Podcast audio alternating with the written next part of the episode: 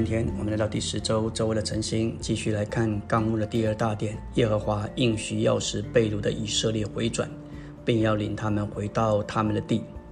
在第五终点，耶利米三十一章十一到十二节，因为耶和华救赎了雅各，拯救他脱离比他更强之人的手。这里主要是指责亚述，特别是指责巴比伦。他们要来到西安的高处歌唱，又涌向耶和华的美福，就是五谷、新酒、新油、羊羔和牛犊。他们的心必像浇灌的园子，他们也不再有一点的愁烦。我们知道，神对待他的子民与对待外邦人是不同的。虽然神对他的子民有爱，但是神仍然需要对付他们。神的对付往往比他的审判更为严厉。他可能会让不幸的外邦人过去，但他不会让我们过去。他对付我们的时候，常是非常的严格而真实，因为他有他神圣的行政。神在他儿女身上对付，不是由于消极的动机，反之，他今天在我们这些蒙爱的儿女身上的对付，常是由于非常积极的动机。他惩治我们，但是并不审判或惩罚我们。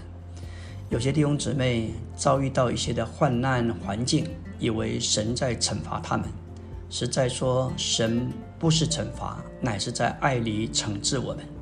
他就像一位慈爱的父，为着儿女的益处，对我们有些的管教。等到孩子一旦长大成人，回头来就会领悟，从前以为是惩罚的，实际上乃是出于他父亲的爱。以色列人因着背道，耶和华就惩治他们。神使用列国中的亚述刑罚北国的以色列，也借着巴比伦作为手中的工具，用于审判南国的犹大。耶利米五十章十七节说到，以色列是打散的羊，狮子把他们赶逐出去。首先是亚述王将他吞灭，末了是巴比伦王尼布甲尼撒将他的骨头啃断。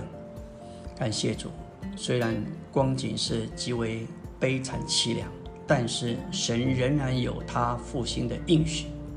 耶利米二十五章十七节：七十年满了以后，我必因巴比伦王和那国民的罪孽惩罚他们，并惩罚加勒底人之地，使那地永远荒凉。这是耶和华说的。在历史上，我们知道巴比伦被神用来。审判对付以色列人，最终他也受到神严厉的审判。在耶利米五十一章十一节，耶和华定义攻击巴比伦，要将他毁灭，就激动了马代君王的灵，因这是耶和华的报仇，就是为他的殿报仇。巴比伦在波沙沙的手中亡于波斯王古列大帝的将领马代王大利乌。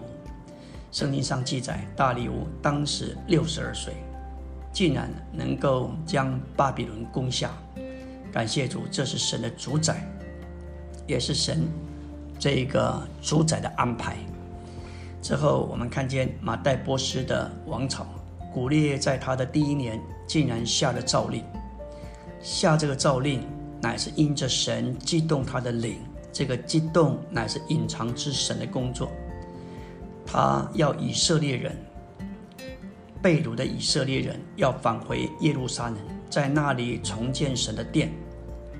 古列是这样的人，他在以赛亚书中被认为是神的仆人，为了完成配合神的工作。当以色列人回到应许之地，他们来到西安的高处歌唱，涌向耶和华的美福，就是五谷、新酒、新油、羊羔和牛犊。他们的心必像浇灌的园子，他们不再有一点的愁烦。当他们从被掳之地归回神所应许之地，他们实在是吃喝饱足，心得滋润，不再有一点的愁烦。在终点的第六点，耶耶利米三十一章十三节，他必以肥油使祭司的心满足，他的百姓也要因他的美福饱足。改善以色列的必遭拒他们，又看守他们，好像牧人看守羊群。悲哀要转为欢喜，忧愁要转为快乐。感谢主，这正是今天主恢复了教会生活所该经历的。这样的生活叫神满足，也使我们得到满足。这经文里头说到两个转，悲哀要转为欢喜，忧愁要转为快乐。想想看，我们没有得救之前，没有神的日子，无论我们经历多少属地的享乐，结局就是虚空、叹息和悲哀。世上的事情不过是使人劳苦担重重担，里面没有真实的安息。有什么事情能使我们欢喜？实在说，都是虚空。感谢主，当以色列人回到美地，特别来到喜安神的殿中，那里有神的祭坛。感谢主，祭坛所表征的，就是所有消极的世界、罪恶、天然、旧造、旧人全被了结。没有记得祭坛。使用基督做我们各样祭物的实际，我们是无法亲近神的。在诗篇是三篇四节说：“我就到神的祭坛，到我最喜乐的神那里。神啊，我的神，我要弹琴赞美你。”诗人乃是在被掳之中爱神的人，他们切莫可想神，并回到耶路撒冷，上到喜安山，达到祭坛，这样他们就进到殿里。与他们最喜乐的神相会，这就是为什么他们求神赐给他们亮光和真实，使他们知道如何从被掳的释放回到神的居所。感谢主，今天在教会生活中，我们也实在是经历这件事情。我们要经历到忧愁转为快乐，悲哀转为欢喜。没有神，没有神的居所，教会没有祭坛，我们不可能。有这样的一个经历，感谢主。虽然耶和华因着以色列的罪孽甚大，就用仇敌击打他们，用残忍的惩治惩治他们，甚至他们被掳，但是耶和华却应许他们，在耶利米三十章十七节说：“我必使你痊愈，医好你的创伤。”耶和华要使雅各被掳去的帐篷归回，也必连续他的住处。城壁重建在研旧的山岗上，宫殿也照样有人居住，必有感谢和欢笑的声音从其中发出。